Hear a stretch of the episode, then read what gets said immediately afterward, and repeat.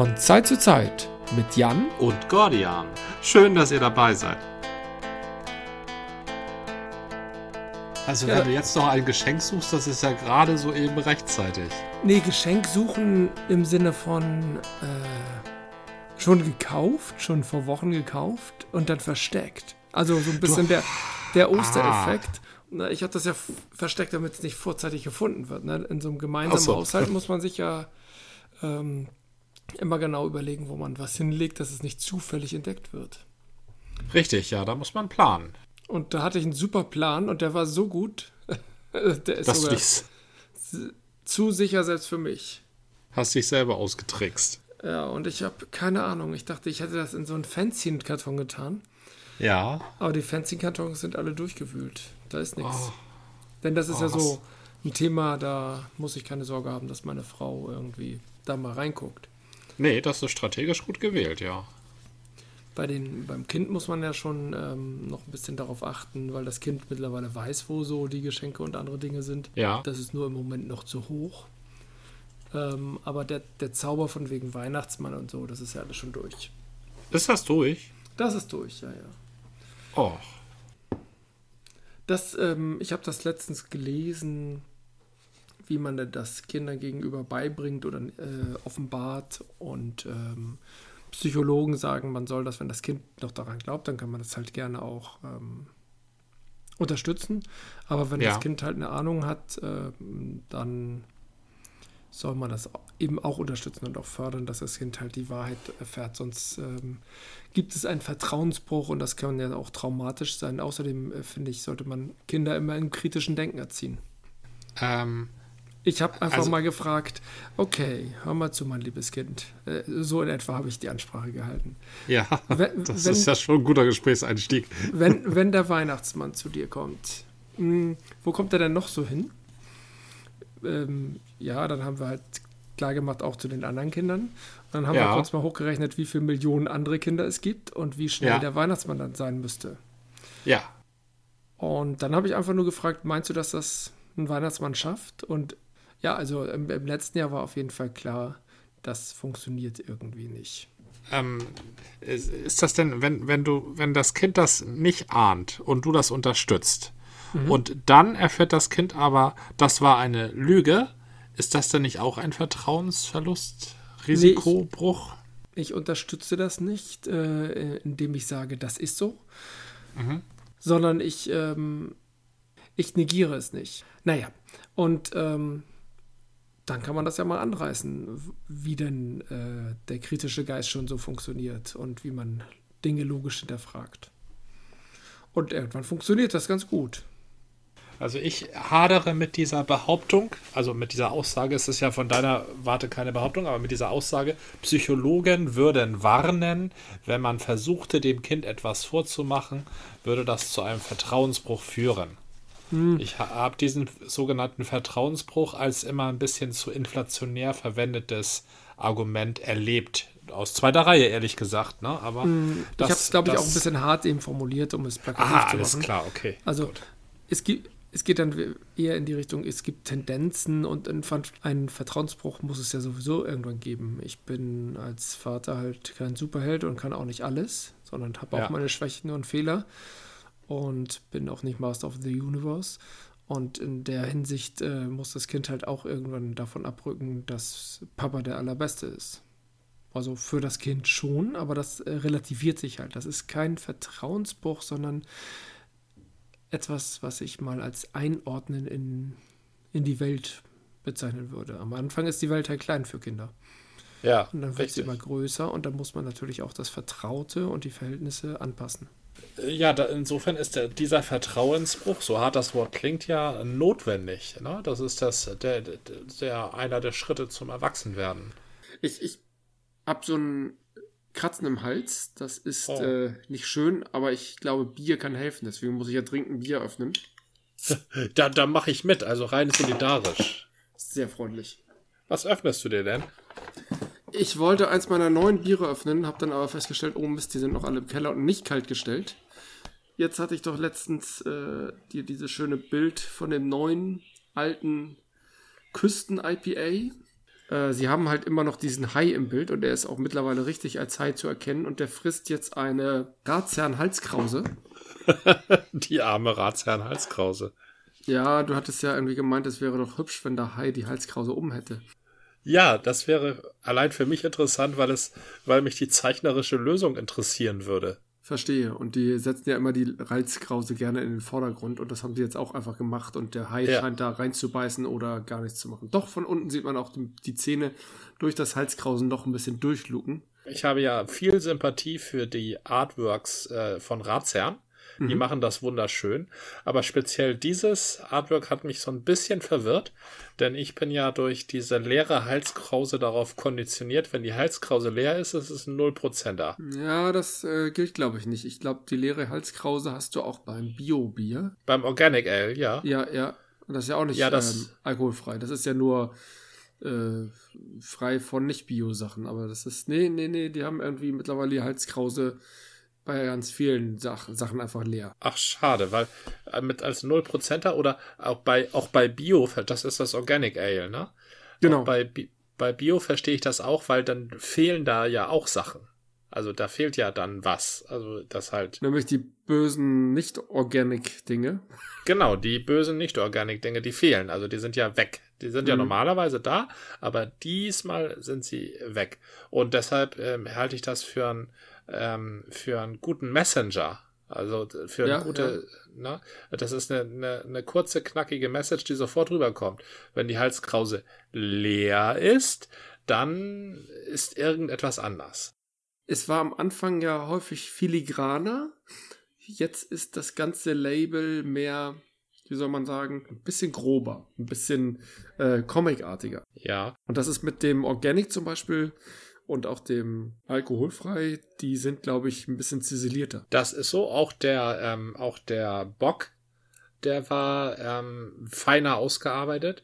Aber der Hai, also damals vom Coast Guard, der ist schon ziemlich stilisiert. Der ist ja, wie gesagt, so stilisiert, dass du ihn nicht als Hai identifiziert hast und ich auch nicht. Aber er ist stilisiert fast so, na, jugendstilmäßig will ich, äh, will ich nicht sagen, aber er hat so Ausarbeitungen, die sie halt auch reduziert haben. Jetzt ist der Hai halt fast eher wie so ein ähm, Entenhausen-Hai, sag ich mal. Zwar von vorne, also auch schon diese erstmal Optik, wo man erstmal gucken muss, was ist denn das? Wir hatten ja. da schon so eine Ahnung, aber viel leichter erkennbar. Da, gut. Vielleicht haben die ja unseren Podcast gehört und gesagt, oh je. Vielleicht, ja. Er, kann, stimmt, er kennt ja oh kein je. Schwein die beiden Profis und beide falsch geraten. Ich möchte auch mein Bier aufmachen. Ja, ja. Und zwar habe ich ein Schwarzbier von Störtebecker. Ja, sehr gut. Und das ist insofern, äh, passt es zur kalten Jahreszeit, weil es nämlich äh, lange ähm, kühl gegärt hat. Das heißt, es ist ähm, in der Kälte äh, äh, gewachsen. Ich muss mich ein bisschen entschuldigen. Also wie gesagt, Halskratzen, ich habe ein bisschen Schnupfen. Ich hatte auch zwischendurch nochmal überlegt, habe ich jetzt irgendwie, bin ich fiebrig? Da wird man ja immer noch ganz hibbelig. Ja, das sollte man auch, ja. Ja, bin ich aber zum Glück nicht. Dann lass uns doch mal anstoßen. Hast du ein Glas und ein, eine Flasche zum Anstoßen? Oh, oh, oh, ich, ich, treibe dich, ich merke das schon. ja, ich fühle mich gedriven. Ja, ich habe. Ich bin bereit. Gedriven? Sagt man das so? Gedriven. Okay. Getrieben, gedriven. Dann auf das, was es wert ist. Auf das, was es wert ist. Ja, für dunkles Bier, da bevorzuge ich Gläser. So ein gutes, ehrliches Pilz oder ein schönes helles, das kann man schön aus der Flasche nugeln. Aber genau. was ein gutes, dunkles Bier ist, wenn es nicht zu blubberig ist, also bei Duckstein oder, oder so, da würde ich mich nicht so anstellen. Aber ein gutes, dunkles Bier, das muss aus dem Glas, weil es eben die Chance haben soll, mit seinem sämigen Schaum die Kohlensäure unten zu halten, weil das ein Schauspiel ist, das ich mir gerne gönne. Das Auge ah. trinkt ja auch mit. Ach Alte so. Barkeeper-Weisheit. Jetzt habe ich letztens gerade erst verstanden, was Mardi Gras bedeutet. das, das, ähm, dieses das ist der Karneval in New Orleans, soweit ich weiß. Ja, ja. Und Mardi ist einfach französisch für Dienstag. Und Gras heißt fettig. Ah, ja. Also der fette Dienstag.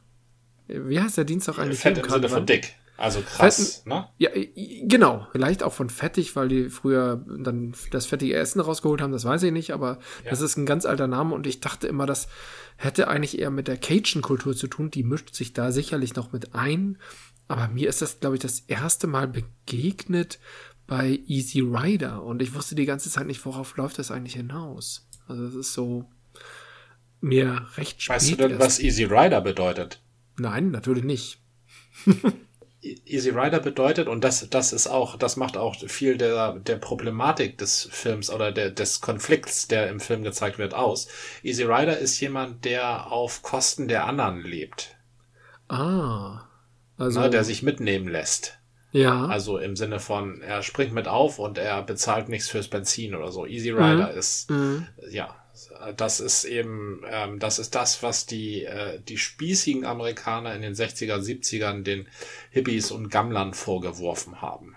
Ah. Na, ihr arbeitet nicht, ihr äh, mhm. schleckt mhm. euch einfach so durch, zum genau. Beispiel mit Drogengeschäften, was die beiden ja in Easy Rider machen. Da geht es ja um ein Drogengeschäft, das schief geht, soweit ich weiß. Ja, das geht ziemlich schief. Und das, das bedeutet Easy Ride. Das hat nichts damit zu tun, dass man mal ganz easy mit dem Motorrad durch die Gegend ridet. ja, das ist natürlich in Deutschland hier so angekommen. Also so war das mein Verständnis. Danke für die Aufklärung. Nein, tatsächlich. Ich ja. habe hab mir da aber auch nie Gedanken gemacht. Ich dachte, das wäre einfach so die Bezeichnung für diese beiden Typen. Und tatsächlich hat mich der Film auch nicht so angesprochen im Gesamtkunstwerk, weil mich die, das war eher so dieser, dieser Konflikt, der da war, den fand ich irgendwie nervig, sag ich mal so. Ich fand ja. großartig, ich mochte, kann das sein, dass es der erste Auftritt war, aber ähm, also es haben viele tolle Leute da erstmalig gespielt, zum Beispiel Jack Nicholson. Genau. Dennis Hopper war, war glaube ich, schon. Hopper hatte schon was, bekannt. aber das war seine große Rolle und danach hatte er, glaube ich, auch nicht mehr viel. Erst wieder in Blue Velvet. Aber ich meinte eben Jack Nicholson. Ich kam natürlich wieder nicht ja. drauf. Ich und meine Namenserinnerung. Was mir nochmal ein Thema und Anliegen ist. Ähm, also Easy Rider ist sehr schön. Ich habe viele Dinge erst sehr viel später. Na gut, Easy Rider war ein Film aus den 70ern, wenn ich das richtig zuordne. Wäre komisch gewesen, wenn ich damals schon in den Film gegangen wäre. Ich selber habe immer wieder Dinge erst viel später entdeckt. Was nicht schlimm ja. ist, aber ich, ich meine, gerade zeitlose Dinge kann man auch später genießen dann kann man sich nicht mhm. so angeregt mit den anderen unterhalten, weil die dann sagen, ja, ja, kenne ich. Vor zehn Jahren habe ich das auch, auch, gelesen, aber ich kann mich nicht mehr genau erinnern. Und entweder spoilern die oder winken genervt ab. Aber, aber ich will damit ja auch gar keine Gespräche führen. Aber ich habe regelrechte Erf ja, Erfahrungslücken, würde ich das fast nennen. Ähm, oder anders, wenn du auf einer Party zu spät kommst oder zu früh gehst und dann dir die ja. Leute im Nachgang sagen, ah, da hast du aber das Highlight der Party jetzt echt verpasst. Das ist irgendwie doof. Und trotzdem wird es immer wieder passieren. Und äh, jeder sieht Highlights sowieso anders. Das hättest du vielleicht ganz anders eingeschätzt. Aber, und dir wollen ja die Leute auch mal erklären, dass sie die coolen Sachen erlebt haben und du nicht. Aber bei mir das geht es tatsächlich. Äh, besonders angenehm, allerdings. Jeder will sich ja irgendwie interessant machen. Das ist ja gar nicht bösartig, aber einfach sagen, ah, ich habe was ganz Tolles erlebt und da warst du leider schon weg. Aber ja. bei mir geht es so, dass ich nicht nur ähm, Erlebnislücken auf einzelnen Abenden habe, sondern ich würde sagen, ich habe ganze Erfahrenslücken ähm, über mehrere Jahre. Das ist mir nämlich oh daran klar geworden. Also ich will ja gar nicht sagen, dass, dass ich da nichts erfahren habe, aber musikalisch zum Beispiel. Du hast immer mal wieder erzählt, du warst ähm, bei der Maueröffnung, hast du eine Weile ja. beim Kumpel irgendwie in Berlin gelebt und ihr habt die ja. wildeste, äh, ganz, ganz aufregende Sachen in der Zeit äh, mitgemacht und erlebt. Und das, das brachte mich schon ins Grübeln und dann lief Genau, die äh, Ärzte hatten ja irgendwie 2022 jetzt ähm, große Tournee, insbesondere in Berlin. Und anlässlich dieser Berliner Interntournee hat ein Podcast, hm, ich glaube auch von der ARD, das Thema die Ärzte sich vorgenommen und die Ärzte auf dieser, bei diesen Berlin-Konzerten begleitet und dann immer irgendwelche Themen dazu ja. gebracht. Und dann dachte ich, ja Mensch, die Ärzte, 87, ich glaube sogar das erste Konzert in Hamburg, damals im Riekhof, den es tatsächlich nicht mehr gibt. Der hat dicht gemacht. Ja, aber der wird als solcher, also als Veranstaltungszentrum schon weiter betrieben. Nur eben nicht von der, von dieser merkwürdigen Rico war ja so eine, das war ein, äh, eine merkwürdige Konstruktion. Das war ein Bürgerverein ursprünglich. Richtig, Ursprünglich genau, war das, das nämlich ein Bürgerverein, Freizeitzentrum Harburg. Und äh, die haben mit, der, mit dem Bezirksamt oder mit der Bezirksverwaltung oder wem auch immer lange Jahre gerungen mit Besetzung und Happenings und was sie in den 70ern nicht alles so gemacht haben und haben erwirkt, dass Harburg einen Veranstaltungsort bekommt. Und ein Teil dieser Aktiven war damit dann ja auch noch unzufrieden. Erstens, äh, wie das glaube ich, Betriebsmodell dann aussah oder was daraus geworden ist und dass die sich ja nicht beteiligen konnten. Und dann wurde noch aus Spargründen wurden nur zwei Drittel der ursprünglichen Pläne umgesetzt. Das war alles schon ganz spannend und die haben sich dann ja in einem weiteren Verein mit weiterer Besetzung in der Nöldecke Straße dann verewigt und jahrzehntelang ja. dort später ein Jugend- und äh, Kulturhaus betrieben. Auch das mittlerweile Geschichte. Ich habe auf jeden Fall die Ärzte 1987 äh, dort gesehen. Das war auch eins meiner ersten Konzerte. Das sind dann auch immer so das Sachen. Das war ja aber auch schon recht früh dann. Ne? Das war recht früh, ja. Also ja. ich bin da zufällig reingerasselt. Ich hatte mich in eine Frau verliebt, wäre übertrieben, aber ich war irgendwie von der sehr angetan und irgendwie hing ich mit ihr und weiteren Leuten auf einen Abend ab. Bei ihr, hatte sie Geburtstag, ich weiß nicht, und da sagten sie ja hier und wir wollen zum Ärztekonzert. Und ich war, hatte gerade in dem Sommer, ich war, genau, äh, in dem Sommer, in dem Winter, das war in der Weihnachtszeit, hatte ich in der Kirche mein erstes Rockkonzert. Da war so eine Christenrockband und die fand ich sogar, ich fand so die Konzertstimmung ganz cool. Und dann habe ich mir mit meinem Kumpel Lars überlegt, wir müssen mal ein, ein, anderes Konzert aufsuchen. Das hatte ich, glaube ich, schon mal erzählt. Wir dachten, wir gehen zu Level 42, aber es war Channel 5, eine Hamburger Popband, die nur ein Wort cool. vorne und eine Zahl hinten hatte. Und weiter haben wir wahrscheinlich nicht nachgedacht. Und wir standen da in dem Raum und fanden das zwar ganz interessant, aber es war überhaupt nicht unsere Musik. Und dann stolperte ich, ich glaube, glaub, es war im März 87, eben in diese Runde und die haben für die Ärzte geworben quasi. Wir haben das auch ein bisschen gehört und ich war sofort geflasht und war dann im Konzert, damals noch mit Hagen, Incredible Hagen als Aushilfsbassist. Und das war ja. cool, das war einfach unglaublich. Dann habe ich auch gleich davon erzählt und wir waren gleich im nächsten Jahr, als sie dann in der, die hatten dann ja auch ein recht für die Verhältnisse damals einen kometenhaften Aufstieg. Waren wir im nächsten Jahr irgendwie noch im Stadtpark. Super. Und ich glaube, 88 war dann auch schon Schluss. Ich glaube, das war die Tournee, 89, die. Ne? Oder war es 89, 88, 89? Auf jeden Fall war dann das Abschlusskonzert ja. in Westerland. Ich bilde mir ein, es war sogar schon 88. Aber egal. Das da soll es nicht sein. Ja. Dann war Schluss. Und dann, muss ich gestehen, passierte bei mir musikalisch na, da, da passierte noch was, aber irgendwie äh, ist da für mich so eine große Lücke und als die Ärzte sich wieder vereinigt haben oder neu gebildet haben, habe ich das vielleicht irgendwie durch ähm, na, der Antinazi. Meinst du Schrei nach Liebe? Schrei nach Liebe, danke. Das ja. ähm, habe ich mitgekriegt und Männer sind Schweine, da tauchten ja auch einige Sachen plötzlich im Radio auf, wo ich dann auch dachte, äh, ja. die, Ärzte, die Ärzte sind im Radio, das ist ja komisch. Das haben sie doch immer gesungen, dass sie das wollten und jetzt wirklich. Merkwürdig. Naja, sie sind halt deutlich poppiger geworden, ne? Oder deutlich gefälliger. Mm, ja, sie haben zumindest ihre ganz äh, kontroversen Dinge weggelassen, ganz klar, ja. Also sei es ähm, irgendwelche Grenzüberschreitungen im strafrechtlichen Bereich oder auch dieses ganze Bedrohliche, auch wenn das immer mal wieder so auftauchte. Mm, und dies ganz, äh, stimmt, dieses ganz splinige, was weiß ich, äh, die frühen Stücke wie äh, Buddy Hollys Brille, wobei finde ich immer noch großartig den Song.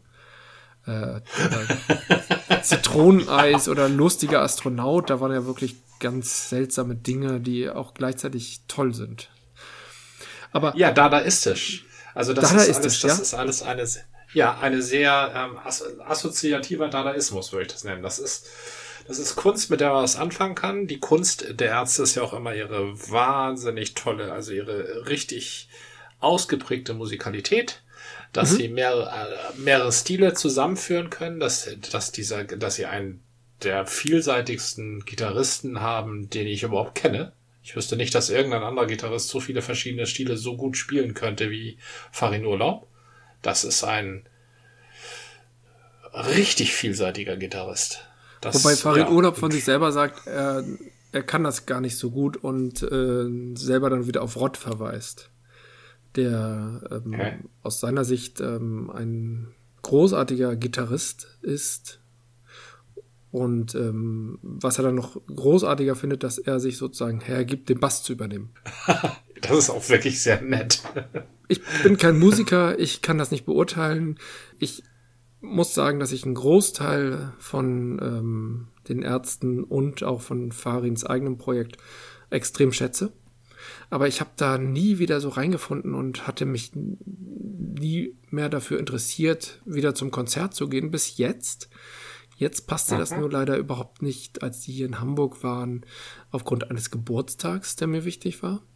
Und ja, dann war das eben so. Und ich hoffe jetzt, dass ich in, ich sag mal, vier Jahren dann mit meinem Kind da vielleicht auch hingehen kann.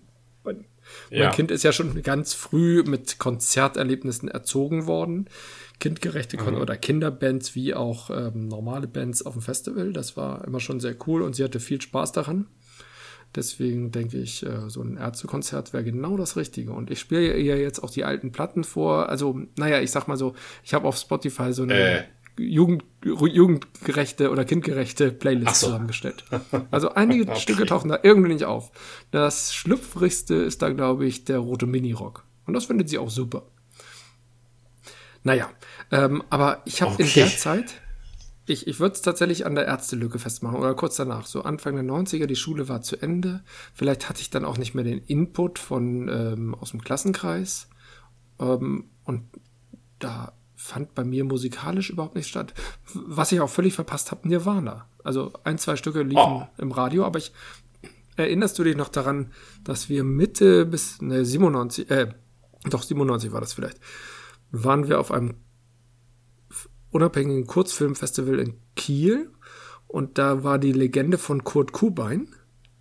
Ja, da, daran erinnere ich mich. Das war in der Pumpe. genau. Und ich habe weder ja. den Witz mit Kurt Cobain verstanden, noch war mir der Name bekannt. Ich glaube, du hast es mir dann übersetzt und ich wusste nichts mit Kurt Cobain anzufangen. Und das oh, ist, glaube ich, schon ja, sehr erstaunlich. Das ist. Wo, wo ja, bin ich ist, in diesem Loch gewesen? Das ist traurig, aber das ist, ähm, es war eben damals so, dass man Sachen erlebte, also wenn man Sachen erfahren wollte, musste man sich mit Leuten auseinandersetzen. Ne? Also man konnte nicht irgendwie googeln oder so, ähm, man konnte natürlich in gewissen Magazinen lesen. Mhm. Damals gab es noch, also 90, 91, da gab es ja Tempo. Tempo, gab's da ja noch. Ja. Mhm. Soweit ich weiß. Ja, da gab es auch Tempo. Und äh, da konnte man was lesen von äh, und ansonsten musstest du rausgehen und auf Partys gehen. Gerade Nirvana. Im Radio kam die, ja, kann sein, dass sie im Radio kam. Aber eigentlich gab es da noch sehr sehr wenig Rockiges im Radio, oder? Ja, ja. Ich war Anfang tatsächlich auch von Radio, ich glaube, ich war von Radio nicht, ähm, ich war an Radio auch gar nicht interessiert. Ich bin ausgezogen in der Zeit und hatte meine Schallplatten. Und äh, wahrscheinlich war ich einfach rückbezogen. Ich hatte meine Musik, äh, für die habe ich mich in den 80ern entschieden und blieb irgendwie darauf hängen. Ja, das ist ja auch nicht schlecht. Das war ja tolle Musik, äh, gerade die Ärzte, die ganzen Sachen ähm, zum Beispiel. Nirvana ist auf mich, ich mochte Nirvana nie. Da muss mhm. ich jetzt mal ganz äh, konkret sagen. Und zwar mochte ich Nirvana nicht wegen dieser nöligen, selbstgefälligen Stimme von Kurt Cobain. Dieses, ja. dieses quäkige und äh, das passt mir nicht und guck mal da der Scheiß und hier guck mal da und, äh, und äh, das, ähm, das mochte ich mir nicht anhören. Ne? Ähm, was Nirvana definitiv hatte, war ähm, auffühlenden Rock. Also dieses, genau. also ihr. Also der Rock war doch das, das Entscheidende. Die, ja, das, ja, für mich war die Stimme schon sehr, also so abstoßend. Auch bei Pearl Jam. Na, das Eddie Vedder ist ja nun der bessere Sänger, definitiv. Mhm. Aber auch das ist immer so nölig. Dieser ganze Grunge war immer so, das waren irgendwie so, so verzogene 15-jährige Tagebucheinträge. So, sowas war das, ne? Und das war auch vom Text her die ganze Zeit. So, das, das war eben dieses, dieses Ich-Bezogen, das hat mir nicht so gefallen. Die Musik hat mir sehr gut gefallen. Und Nirvana richtig kennengelernt habe ich durch Diskos. Ich erinnere mich da tatsächlich an so eine Landdisco äh, bei uns in wirklich auf dem Dorf, also richtig auf dem Dorf. Ähm, da haben sie Smells Like Teen Spirit gespielt und wir, Ja. wir rannten, äh, wir rannten auf die Tanzfläche und haben da angefangen rumzuhüpfen. Ich hatte mittlerweile ja schon in Hamburg und Berlin reingeschnuppert und wusste, wie man sich da benimmt. Bei so einer Musik. und äh, zwei, drei andere haben da mitgemacht und plötzlich äh, unterbricht der DJ das Lied und, und sagt, also so empört, also wenn ihr nicht aufhört, euch zu prügeln, dann spiele ich das Lied nie wieder. Wir pogen doch nur, Richtig, genau. Der kannte das Prinzip nicht. der Arme. Und das war schon etwas anderes. Also, dass so eine Musik dann in einer äh, biederen Dorfdisco angekommen ist. Ja, Das ja, war- hat es schon Das Grenze war, durchbrochen. das war der, richtig, das, das war die Nirvana-Revolution.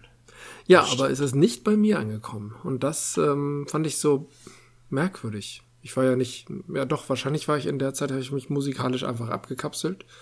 Und klar, ich habe mich ja um ähm, diesen ganzen Rollenspielbereich gekümmert. Da hört man ja auch keine Musik. Da war ich unterwegs. Äh, dann war das Studium neu. In dem Bereich war ich zwar auf irgendwelchen, äh, durchaus auf vielen Uni-Partys, aber habe mich da nicht um die Musik gekümmert. Das ist irgendwie, ja, mir, mir entwischt, könnte ich mal sagen. Ganz Ja. merkwürdig. Und erst so Ja. Mitte der 90er fing Nirvana es an, war dass ja- ich mich, ja, Nirvana ist jetzt nur als Beispiel, weil das so ein markantes Beispiel war, dass ich die so gar nicht mitgekriegt habe. Also wirklich nur ganz am Rande. Aber Nirvana war ja auch gerade etwas, also ich erinnere mich zum Beispiel an die äh, Merchandise-Zeit äh, äh, Mitte, Ende 80er. Recht gut, weil da habe ich mir das erste, nee, da habe ich mir mein erstes Merchandise gekauft, ein T-Shirt von Die Ärzte. Das war auch ein völlig sinnloses T-Shirt. Das war, war ärmellos, hatte dafür einen Rollkragen. so im Nachhinein glaube ich, das war ein Mädchen-T-Shirt. Das könnte sein, ja. Und da, da war Gwendoline drauf, genau. Natürlich, natürlich. Und das war. als Skelett oder Ja, als das- komplett? nee, als Frau. Als Skelett gab es ja nachher auch noch, stimmt, ja. Genau, Richtig. genau. Da hatten sie links Ähm, so und rechts so oder Vorderseite so, Rückseite, ja. Das ähm, war, und daran erinnere ich mich, aber das war selten, dass man Merchandise getragen hat. Manchmal hat man sich Bands auf die Federtasche oder auf den Schulranzen gemalt, also so die, die Stimmt. den Namens. Stimmt, ich hatte- wie man ihn aus der Bravo kannte. Das Dead Kennedys Logo auf meinem Schulkoffer.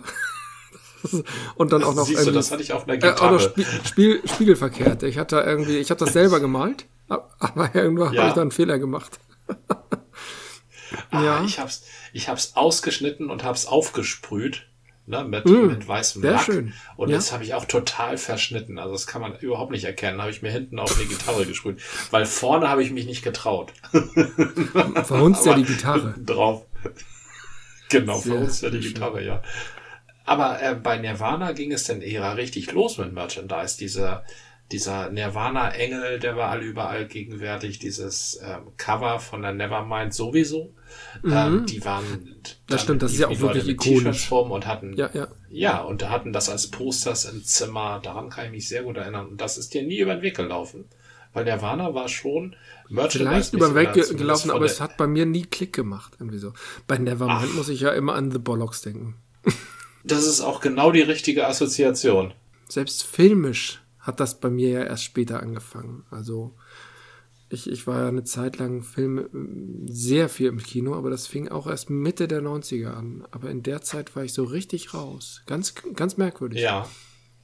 Das war die Endphase, als ich noch bei meinen Eltern lebte und die erste eigene Wohnung so, das, wir- so, da kann ich das so verorten. Also, ich sag mal von 90 bis 94, 95. Hm. Naja, gut, wenn du nicht in Berlin warst, also. Ja, nee, ich war ja nicht in Berlin, weil diese ganze Wiedervereinigungsgeschichte interessierte mich ja nicht. Weil ich kannte den Osten ja schon. okay. Also tatsächlich dachte ich so, ich, das ist vielleicht auch ein bisschen meine Dagegen-Attitüde. Und zwar nicht, ich bin gegen die Vereinigung, war ich nicht. Ich fand das ja, den Ansatz, das nicht Wiedervereinigung zu nennen, eigentlich ganz gut, aber eigentlich ist es Wumpe. Aber diesen Hype äh, wollte ich nicht mitgehen, weil Hypes sind ja doof. Und vielleicht habe ich auch dann verschiedene Musikhypes ausgeschlagen. Das kann ich, aber ich, ich kann es nicht mehr ge genau erfassen. Bei der Maueröffnung war mir das ganz klar. Ach, jetzt fahren da ja alle hin, da muss ich ja nicht hinfahren. Das war so, ich will nicht immer auf den Mainstream aufspringen. Das ist bei mir eine Haltung, die sich so ein bisschen durchzieht und die manchmal auch ein bisschen albern ist. Weil ja. ich mir damit auch Dinge so versperre oder ausschließe, nur weil sie zufällig äh, gerade alle gut finden. Vielleicht ist das ja auch gerade gut, dann könnte man sich dafür auch begeistern. Aber bei mir schlägt sofort ja. erstmal so ein, nee, dann nicht, äh, Pegel ja. aus. Das habe ich aber auch. Und das halte ich auch für vernünftig, denn auf mhm. den Hype aufspringen, wenn man auf dem Hype surft, ne, dann ähm, wird auch der Blick ein bisschen verstellt. Dann, dann gerät man in den Euphoriestrudel, den die anderen auch irgendwie absondern. Aber ne, der ist ja auch cool. Wir, Euphorie macht doch Spaß. Das ist richtig, ja, aber da so kann man halt ein Sachverhalt, also Euphorie um der Euphorie willen, da will ich nichts gegen sagen, aber um einen Sachverhalt kennenzulernen, sollte man ihn nicht im Moment der Euphorie kennenlernen. Ja, aber also mich hat ich, damals ja auch nicht interessiert, wie ist jetzt der Einigungsvertrag oder sowas. Das war, also das war schon ein spannendes Thema, aber so ganz durchdrungen. Ich meine, ich bin kein Jurist und dass das Ganze jetzt im Nachhinein so 10, 20, 30 Jahre später, also eher jetzt 30 Jahre später, ja. Hm, kann man sich das nochmal ganz genau angucken und erstaunt sein, wie gut das alles vorbereitet war. Also da muss man ja sagen, diejenigen, die gesagt haben, wir sollten immer darauf vorbereitet sein, dass wir Deutschland wiedervereinigen. Ja. Da konnte man in den 80er Jahren natürlich sagen, ja, die sind ja, die, die kommen auch nicht runter von ihrem Trip, aber die waren ja. wirklich durchdacht und vorbereitet. Also nicht alles durchdacht, aber der Vertrag war ja wirklich ruckzuck aus der Schublade. Das war das, was ja. wir mal in einem anderen Kontext äh, Fenster der Geschichte genannt haben. Das haben die sehr gut genutzt. Ja, das ist richtig, das haben sie, das haben sie sehr gut hinbekommen. Ähm, Wäre schön, wenn sie andere Sachen ja. heutzutage mit viel besseren Mitteln auch äh, gut hinbekommen würden, aber da oh, nee, auch damals ja schon ganz häufig. auch andere Dinge hätten sie besser hinbekommen können. Das, ähm, die Wege waren doch recht neoliberal, was nicht gerade zu guten Ergebnissen geführt hat. Ich meine, das war etwas, das habe ich schon bemerkt und das hat die Ärzte ja letztendlich auch so ein bisschen hervorgebracht. Ähm, hier in unserer Gegend war das Mölln, aber es gab ja, also das fing an mit Lichtenhagen in meiner Erinnerung. Hoyerswerda war dann auch ein Thema, aber eben hier Mölln, ich glaube, irgendwo im Ruhrgebiet war auch noch, äh, oder war das jetzt erst in kurzer Soling? Zeit? Soling, genau. Die mhm. ganzen Anschläge. Da, da bin ich auch zur Demo gefahren und das war, das war wichtig. Ich glaube, in der Richtung war ich viel unterwegs. Das war sehr durch die Studentenklicke. Das stimmt. Ich war noch in einer Kneipe in der Straße am, heißt sie am Stump?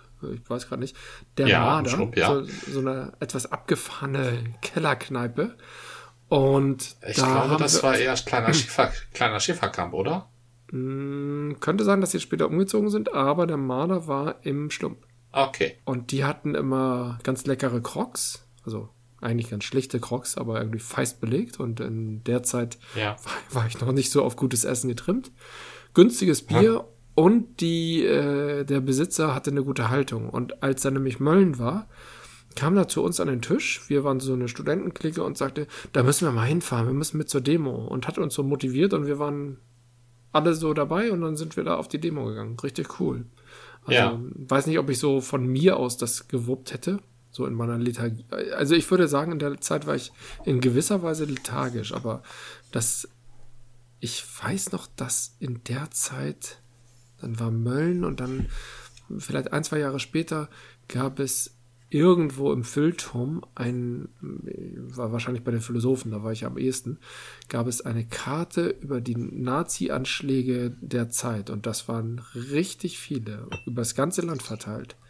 Und gleichzeitig mhm. die Wahrnehmung, dass die Politik sich einen Dreck drum kümmert das war so eine. Ja. Also ich wurde da sehr politisiert, stimmt. Und Unistreik, solche Sachen spielten da noch mit rein. Also, ja. ich glaube, ich hatte gar keine Zeit für Musik. Kommt mir jetzt so vor. Hm. Also für mich ging das immer Hand in Hand. Ich war ja schon recht früh extrem engagiert, also relativ mhm. früh vielleicht. Ähm, jedenfalls schon äh, in Dithmarschen auf ja. Demos und gegen was und für was wir da nicht alles demonstriert haben. Das war natürlich auch immer ähm, großes Abenteuer. Mit der Dithmarscher Antifa bin ich rumgezogen.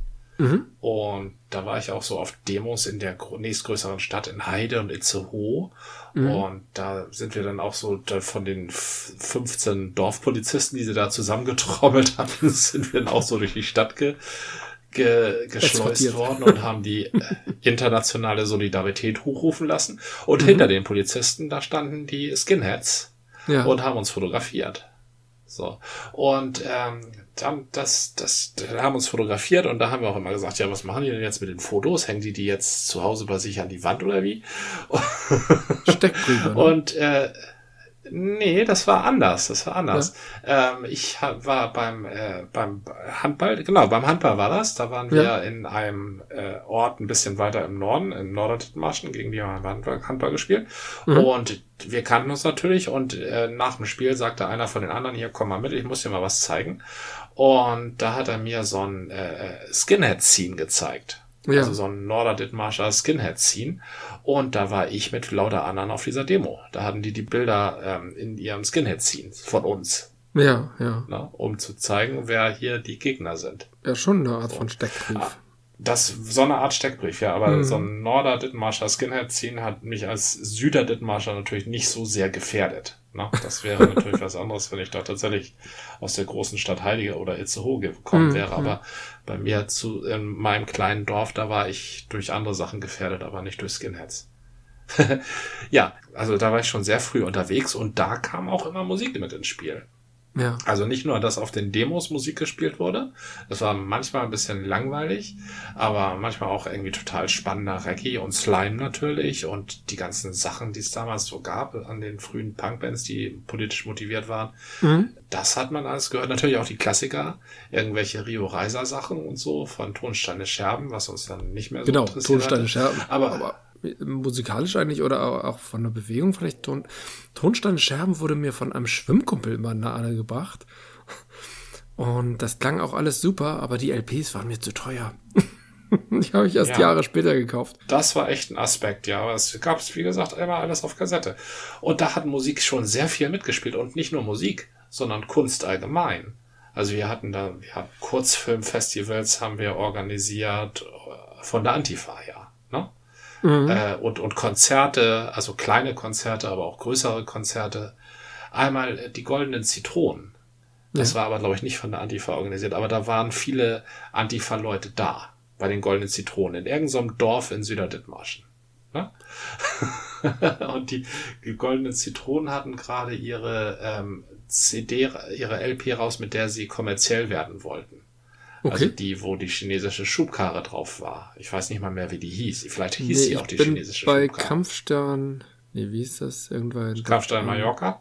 Ja, irgendwie sowas. Das war eine Ende der 80er, glaube ich. Da bin ich bei denen so ein bisschen ausgestiegen, weil die, das war zwar auch absurd, aber hat mich irgendwie nicht mehr so erreicht. Und dann habe ich die tatsächlich viele Jahre aus den Augen verloren. Ähm, ja. Ich, ich, war ja von der Porsche Genscher Hallo HSV sehr beeindruckt. Richtig, die ist auch beeindruckend, ja. Ja. Die wollten wir halt hören. Ne? Wir wollten halt die, die Songs von Porsche ganz Hallo HSV hören. Und da haben wir immer so gerufen, hier Rocky Waschbär und so. und ach, natürlich für immer Rocky Punk. Waschbär ist genau. von, für, für immer Punk, natürlich, aber Rocky Waschbär ist tatsächlich von der Kampfstern Mallorca, ne? Ja. Das war noch ah, die ja, das letzte kann, kann wohl sein. Wie gesagt, ich kenne das, das meiste ja nur von Kassette. Ja, okay. Ich und Rocky Waschbär hat mich schon auch nicht mehr angesprochen. Irgendwie dachte ich, das ist, das ist jetzt so, so ein Idiotenstil. Ich muss auch mal meine Anekdote zu Ende bringen. Ja, also die goldenen Zitronen in so einer Dorfdisco ne, mhm. und äh, ein Rudel angesoffener Dorfpunks vor ihnen. Und die ja. wollen ihre aktuelle CD promoten, mit der sie, ähm, die eigentlich so in Richtung Hamburger Schule ging, die damals schon losging. Ne? Ja. Das äh, so so Blumfeld und sowas. Sterne auch schon? Das äh, Sterne auf jeden Fall, mhm, ja. Mhm. Und äh, in die Richtung wollten sie, glaube ich, andocken. Ne? Und, und das, das haben die kleinen Dorfpunks gar nicht so verstanden. Die haben, nee, halt, ja, haben halt rumgegrölt. Wir standen da halt und wollten Firma Punk hören. Wir haben mhm. gar nicht kapiert, dass sie das gar nicht spielen können, ohne äh, all die anderen, die da mitspielen. Na, das war Firma Punk war ja mit den Mimis und den Ärzten. Ne? Genau, da waren ja alle dabei, und, ja. Richtig, Marianne Gold selbst auch. Am Schluss singt der äh, das auch.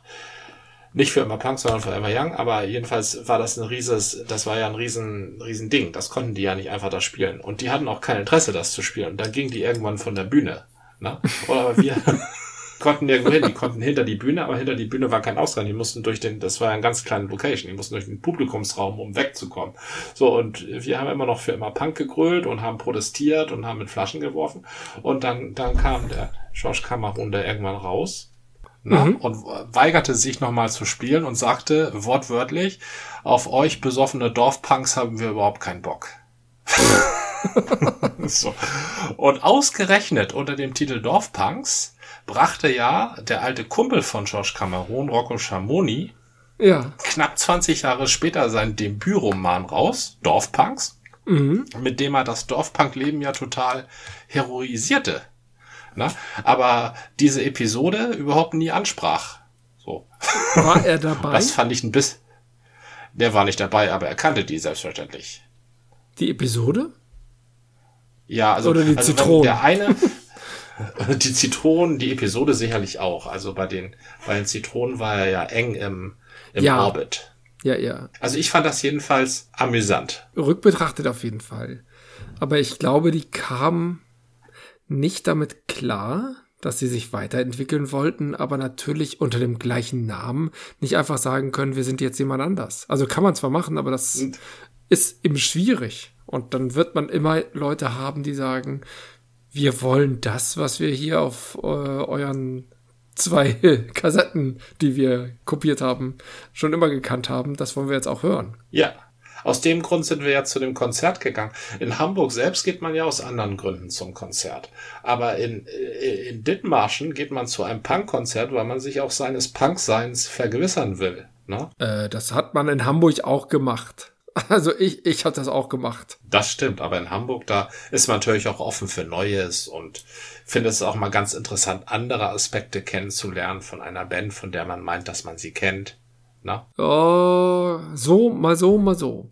Ähm, ich erinnere mich noch, dass ich, wahrscheinlich war ich in der Zeit auch sehr auf die Musik fixiert, die gerade die Frauen in meiner Umgebung mochten. Das ist natürlich auch, also das ist ein gutes Argument. Aber das schränkt einen manchmal ja auch so ein, weil man ja selber, weil ich ja selber auch eine Haltung, Einstellung, Meinung, einen Geschmack haben sollte. Doch, das hatte ich mal erzählt. Ich war mal bei den Leningrad Cowboys, weil sie wiederum ja. jemanden kannte vom Team von der Markthalle. Und das war ein sehr ja. cooles Konzert. Wir waren aber auch mal bei Mother's Finest, irgend so eine Hardrock. Kenne ich, kenne ich. Oh Baby Love. Das ist nicht Hardrock, das ist ähm, Rhythm and Blues, sehr hart. Hartes, harter Rhythm and Blues. Ja, siehst du, damit kam ich überhaupt nicht klar. Nee, das kann ich mir vorstellen. Da waren wir drin und haben. Ich, ich bin selten aus Konzerten rausgegangen, aber da waren wir und guckten uns beide an und dachten, nee, irgendwie ist das das Falsche. Und wir waren bei Fischer Z in der Fabrik, wobei das war nicht mehr Fischer Z äh, aus den Anfang der 80er, sondern das war nur noch der Mastermind, der immer noch unter Fischer Z weitermachte. Trotzdem hat uns das sehr gefallen, aber so eher rückbezogene Sachen. Also gut, Leningrad Cowboys mhm. nicht, aber das war durch den Film bedingt und Fischer Z äh, und wir hatten noch andere Sachen irgendwie, die mich interessierten. Alte Reggae-Legenden fand ich auch interessant. Da gab es irgend so ein Reggae-Festival. So, also ich kam irgendwie, hab da den Anschluss verloren tatsächlich und hab den erst oh, Mitte bis Ende der 90er wiedergefunden, um es mal so auszudrücken. Ganz komisch. Mhm. Also rein musikalisch. Ich will ja nicht sagen, ich bin aus der Welt geworfen worden, auch wenn jetzt die Maueröffnung mich genauso ähm, nein, nicht desinteressiert. Ich habe zur Kenntnis genommen und gesagt, äh, macht ihr mal euren Hype und mal gucken, was passiert. Nee, nicht so Cassandra-mäßig, sondern einfach so. Da wollte ich auch nicht auf den Hype springen und genauso habe ich aber auch die Musik so, die vielleicht sich aufgedrängt hätte, wäre ich musikalisch interessiert gewesen und Tempo war mir ja nicht unbekannt. Oder ähm, mhm. was ich öfter auch ähm, gelesen, äh, na, gelesen wäre übertrieben, aber so quer gelesen oder durchblättert hatte, war die Szene Hamburg. Da war ja auch immer ziemlich viel drin. Äh, die ja. war nicht so stilprägend, aber was Musik anbelangte, konnte man da auch einiges mitnehmen. Hat ja. mich alles irgendwie jahrelang nicht berührt und interessiert. Ganz komisch. Also ich sag mal, mit, mit Nirvana im Speziellen und dem Grunge im Allgemeinen hast du meiner Ansicht auch nicht viel verpasst. Das hat auch nicht sehr viel Nachhall. Also das, das war eine sehr ähm, auf den Augenblick fixierte ähm, Kunst Ja, wie die Punks Musik. so sind, auf den Augenblick, den Moment leben. Ja, aber der, der Punk ist doch schon einflussreicher, also als. Ja, als wollte er nie sein. Wollte er nie sein, nein. Hat das abgelehnt, aber. Hast du auch sowas wie Erfahrungslücken? Also vielleicht muss es nicht Musik sein, aber wo du sagst, da warst du eine Zeit lang in einem Gebiet, ähm, ähm, sicherlich kulturell, vielleicht auch politisch oder so, ähm, einfach raus und erst später wieder dabei? Also anders gefragt, ist das normal? Ja, äh, ich hätte jetzt ja fast gesagt Goa.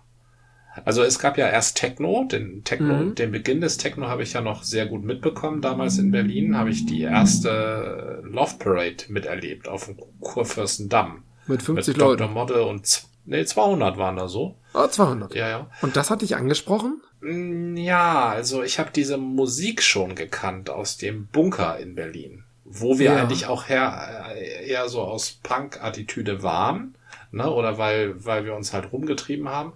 Aber da wurde eben diese Musik gespielt, ja. Aber die hatte mich, äh, anfangs fand ich das sehr energiegeladen, aber dann merkte ich irgendwie, dass das doch sehr repetitiv ist. Mhm, mhm. also das war mir zu, ähm, zu sehr auf das Bewegen. Das war so wie Sport. So. Und, ja, ähm, es ist Sport. Aber Sport viele, mit Drogen. Ja. Genau, Sport mit Drogen. Und die Drogen haben mich auch nicht so angesprochen. Also auf diese leistungssteigernden Drogen kann ich überhaupt nicht. Ja. Na, ich will nicht besser werden durch Drogen. Das halte ich für eine ganz gefährliche Illusion. Genau, wach werden, und klar diese, werden. Nee, gar, gar nicht. Richtig, genau. Das ist halte ich für Poppers und Ecstasy und dieser ganze mhm. Mist. Das will ich ja gar nicht. Das, da bin ich ja so schon. So, ich will ja unklar werden durch Drogen. Das ist ja das Erstrebenswert. Ähm, ja, und dann haben viele meiner Freunde sind abgedriftet in diese Goa-Szene. Und das war eine fantastische Szene. Also die haben tolle Sachen gemacht. Die haben diese semi-illegalen Partys irgendwo auf dem Land gemacht, wo sie sich Flashmob-mäßig verabredet hatten. Ja. Und der, dann haben sie so äh, ein bisschen äh, rudimentäre Sanitär haben sie eingerichtet und rudimentär äh, Wasser- und äh, Flüssigkeitsversorgung und dann erstklassige Anlagen und Donnerbalken und Bierkasten. Was? Ja, schon gut. Nee, das, das war schon, das, da gab's schon so Smoothies und vegan und all so ein Kram. Mm. Das kam, war ja sehr, von der Indienreiser-Szene war das ja Aha. sehr geprägt. Ja, ja, natürlich. Und Go ja. Goa ist ja auch der Name dieser Stadt, wo, ja. Mhm. Goa ist, ja, stimmt, das ist so ein, ist das eine Stadt oder ist das ein Gebiet? Ich dachte, es wäre eine Stadt, aber es kann auch ein Gebiet sein. Ich war ja nie in Indien. Vielleicht ist es auch eine Stadt, ja. Boah, ist egal. Das haben sie jedenfalls mitgebracht und das, mhm. das hatte auch eine gewisse Organisationsform und ich fand das auch toll, aber die Musik hat mich überhaupt nicht angesprochen. Da habe ich mich aber auch eher bewusst ausgeklinkt. Und das kann man vielleicht als Erfahrungslücke bezeichnen, ja. Ja, wobei da würde ich sagen, bestimmte Stile haben dich nicht interessiert. Also, ähm, um es auf die Spitze zu treiben, Nazi-Rock habe ich auch so ein bisschen ausgeblendet, war auch nicht meine Welt. Also, du, du ja, ein bisschen böse gesagt, aber es gibt einfach Musik, die dich anspricht und andere, die dich nicht anspricht. Das muss jetzt gar nicht politisch gemeint sein, einfach weil es dich berührt oder nicht berührt. Mhm. Aber ich hatte das Gefühl, dass ich so von der Musik, die mich ansprechen hätte müssen, Ach so, so von okay. meiner Attitüde, mhm. dass ich mich da einfach ferngehalten ja. habe und erst sehr viel, also gerade Beispiel Ärzte. Bei Nirvana kann ich sagen, ja, hätte mich, glaube ich, mehr bewegt als dich. Denn die nölige Stimme stört mich nicht so und der, der Drive, der, der, die, diese Energie, die in der Musik steckt, finde ich schon cool. Hat mich damals ja. aber einfach nicht erreicht und insbesondere, dass ich die Ärzte eigentlich verschlafen habe. Ich, ich habe das natürlich mitgekriegt. Ich habe die Highlights, die, die bekannten Hits mitgekriegt, aber am Anfang waren die Ärzte für mich kein Thema mehr. Und ich weiß nicht, ob ich, da ist jetzt auch ein bisschen Erinnerungslücke, ob ich gesagt habe, ach, nicht, nicht wieder eine Reunion, ihr wollt doch nur Kohle abzocken. Das kann auch so eine Haltung gewesen sein. Oder ach, jetzt wollt ihr einen auf groß machen, jetzt wollt ihr wirklich erfolgreich werden. Nee, lasst mal. Es könnte auch sein, dass mich die Ärzte sogar schon Ende der 80er ein bisschen verlassen haben, als die immer verkorkster wurden, weil sie tatsächlich sich ja auch verrannt hatten und nicht mehr so richtig wussten, wohin. Und deswegen auch. Aber äh, äh, oh, echt? Tatsächlich? Ja, es waren so. Ich muss sagen, also die, gerade die, äh, das ist nicht die ganze Wahrheit, halte ich für eine der besten Platten, die je in deutscher Sprache gemacht wurden. Das halte ich für die beste Ärzteplatte sowieso. Oh, die beste Ärzteplatte ist schwierig. Das ist nicht die ganze Wahrheit. Also ich kenne die erste war die Debil mit vielen Pieps. Später Ja. als Devil noch mal raus äh, re-released. Dann kam die im Schatten Ja. der Ärzte und das waren meine, das war mein Standard. Und da kam doch, Ja. danach kam, das ist nicht die ganze Wahrheit mit Westerland. Nee, danach kam noch mal, nach die Schatten der Ärzte kam noch eine. Achso, ähm, da kam noch 13 Hits mit den Ärzten und die ab 18, nee, die kam später. Ähm, oder nee, doch, die kam auch in der Zeit. 13 Hits mit den Ärzten, die war auch ganz cool. Da waren natürlich viele alte Sachen re-released. Und wie hieß denn dieses ähm, aufklappbare Album mit den drei Kindern in der Badewanne, wo Westerland drauf war? Äh, ist Westerland nicht auf Das ist nicht die ganze Wahrheit? Ich glaube, das ist ein Album, das kannst du aufklappen und da ist äh, ein Bild unter anderem drauf, wo drei Kleinkinder in der Badewanne sitzen. Echt? Ich erinnere mich nur an die Vorder- und die Rückseite. Also vielleicht habe ich auch eine krude Erinnerung, aber tatsächlich war da bei mir, und da bin ich wieder bei der Anti-Haltung, die Ärzte wurden in meiner Wahrnehmung, glaube ich, populär. Ich fand Westerland komisch, weil das so, eine, so ein Hymnensong war, auch wenn er natürlich ironisch war, aber es war so, hat mich erstmal abgestoßen, komme ich heute viel besser mit klar. Ja. Und was mich auch ganz abgestoßen hat, waren diese Stücke, sie kratzt, sie beißt, sie stinkt oder sowas und Elke. Oder war das das gleiche? Aber das war so, das eine war so Fettshaming. Also ich war nie derjenige, der sich groß gegen Fettshaming eingebracht hat, aber das war so, das fand ich sehr unlustig. Ich wollte von den Ärzten ja auch immer Spaß Elke. haben. Auch, ja. Ah, Und das war ein Humor, wo ich überhaupt nicht mitging. Und ich habe irgendwann mal, da sind wir wieder bei den Interviews, ich habe irgendwann mal in einem Interview oder in einem O-Ton von Bela gehört, dass sie zum Ende auch nur noch fäkal sexualisierte und Ekelsachen äh, irgendwie im Blick hatten und überhaupt nicht mehr weiter wussten. Und das spricht so ein bisschen für diese Songs. Und ich, ich bin da zwar auch darauf eingegangen, es waren ja die Ärzte, aber Mhm. da haben sie, da fing das schon an, dass sie mich verloren haben. Dann waren sie aufgelöst und dann haben sie mich nicht wieder gekriegt. Aber wie gesagt, ich war ja musikalisch sowieso raus. Also das, Ja. vielleicht fabuliere ich mir das alles so zurecht. Das ist ab, absolut äh, vertretbar äh, argumentiert. Äh, Das nicht die ganze Wahrheit. War schon ein sehr viel anderes Album als die davor. Das stimmt. Mhm. Deutlich weniger lustig. Ähm, und Ja. die Skurrilität wurde, also es wurde immer skurriler. Na, aber die Skurrilität war halt so perfekt inszeniert. Und äh, da, das stimmte alles. Und das war so total toll instrumentiert. Und ach, und da waren mehrere, mehr Hymnen als Westerland. Auf ja, ja. Der, ähm, Wobei, Also- ich muss auch sagen, das Konzert 88 war auch eine super Stimmung. Natürlich kann das ein wahrscheinlich gar nicht so stimmungsgeladenes erstes Konzert, was ich von dem mitgekriegt habe, äh, nicht überlagern, weil das war ja das erste. Ne? Das hat immer so einen Sonderstatus.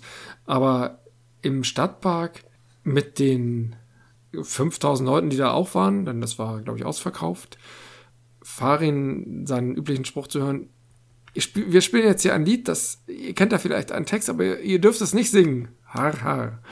Das hat er, glaube ich, wahrscheinlich auf vielen Konzerten gebracht. Und komischerweise wurde Ja. das von allen sehr auswendig gesungen. Ähm, Mhm.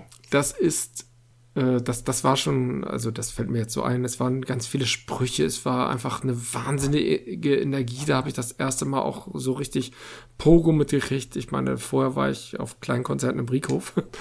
Ähm, und Ja. war da begeistert und gleichzeitig abgeschreckt, weil da auch so ein paar wirklich Agro-Pogo-Leute waren.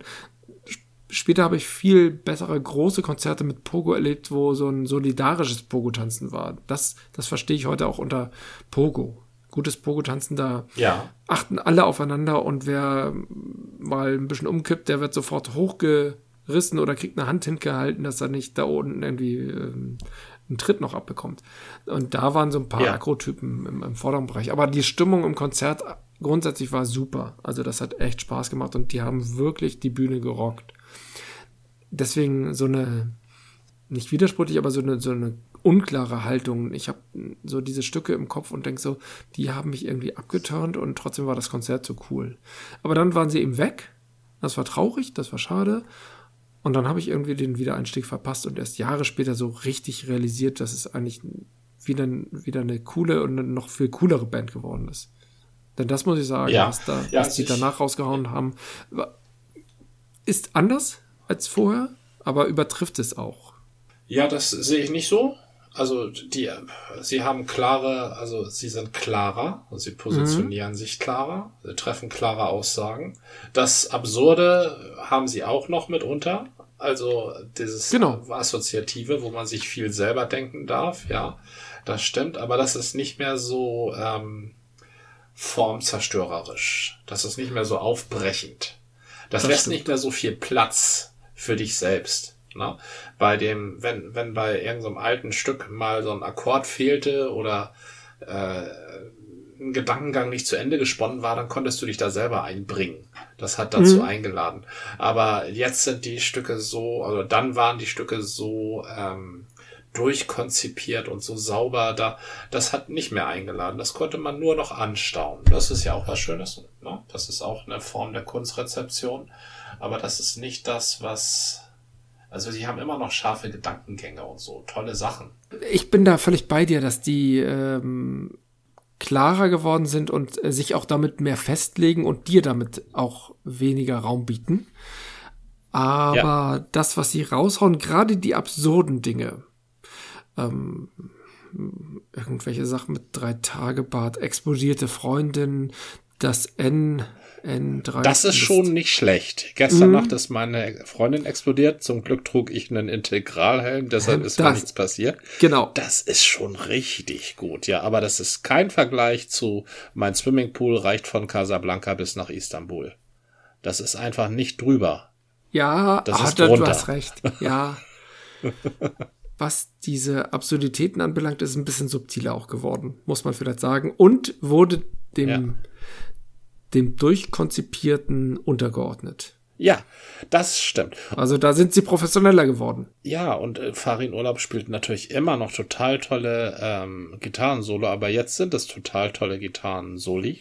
Aber äh, niemals hat er, hat er sein Solo bei Micha der Cowboy übertroffen. Micha der Cowboy hat ein überirdisches Gitarrensolo. Oh ja, das stimmt. Da, wo er, wo er mehrere Wirklich Sachen auch schöne absurde Geschichte. Und Micha, wenn dann Ja, fertig tritt. zum, ja, zu, zudem ist es auch noch herrlich absurd und es türmt Absurditäten auf Absurditäten. Du merkst, ach, hier geht es immer noch mal ein bisschen weiter und geht noch ein bisschen weiter. Und dann zum Schluss halt, ja, wie du schon sagst, Michael, wenn dann fertig tritt, dann weißt du. Du bist, bist allein.